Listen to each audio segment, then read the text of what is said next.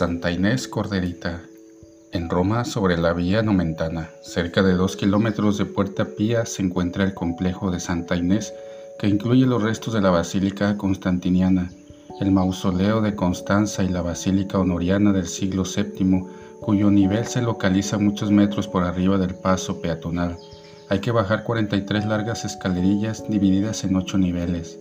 En el último nivel de la escalera, sobre la pared izquierda, hay fijada una placa de mármol del 357 que formaba parte del sepulcro de la mártir y que mandó arreglar el Papa Liberio ahí por los años 352 al 366.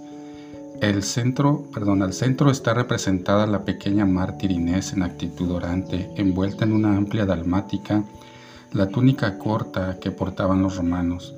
El artista desconocido ha logrado trazar un delicado retrato espiritual de la joven mártir. El rostro redondo y las mejillas rechonchas, iluminadas de una sonrisa ligera y serena, mientras la cabeza es coronada de una suave y ondulada cabellera de rizos a cascada. El Papa Damaso, ahí por los años 336 al 384 después de Cristo, gran devoto de los mártires, hizo grabar sobre una placa de mármol versos que narran la historia de la mártir y dice así, Oh alma, Inés, digna de que yo te venere, santo decoro del pudor, te pido, oh ilustre mártir, que seas propicia a las preces de Damaso. La santa mártir Inés murió el 21 de enero, durante la última persecución infligida por el emperador Diocleciano a los cristianos en un año entre el 303 y el 305 después de Cristo. La tradición cuenta que Inés era una jovencita cristiana de 12 años que quería vivir enteramente por su Jesús sirviendo a los pobres.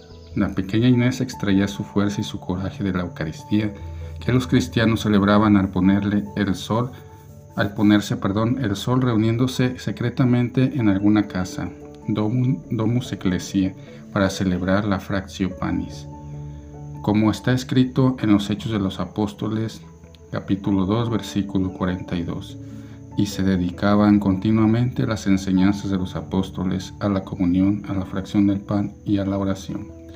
Fue inmediatamente notoria por su belleza y pedida por esposa para el hijo del prefecto de la ciudad de Roma, pero al rechazarlo fue obligada a rendir honores a los dioses. Fue empujada al templo de la diosa Vesta y obligada a mostrarse desnuda, pero ella, corderillo de Dios, se escondió detrás de sus largos cabellos. Nadie osó violarla. Le colocaron violentamente la cabeza sobre una piedra y el verdugo con la espada la degolló, como se hace con los corderos cuando están en la carnicería. Sus padres rescataron el cuerpo y le dieron sepultura en un pequeño espacio en la vía nomentana.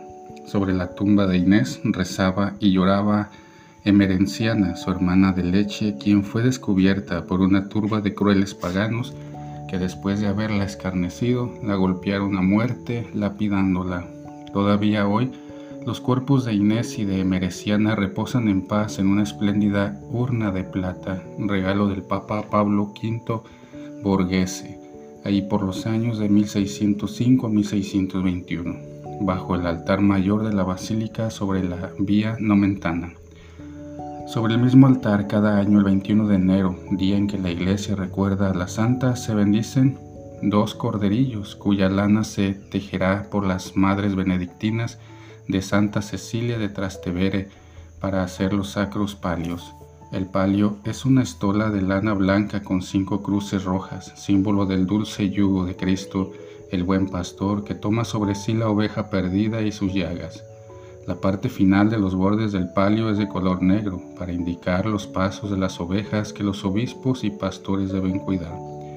El palio es impuesto por el Papa en la solemnidad de los santos Pedro y Pablo el 29 de junio a los nuevos arzobispos metropolitanos para recordar la especial comunión que los liga a la sede apostólica.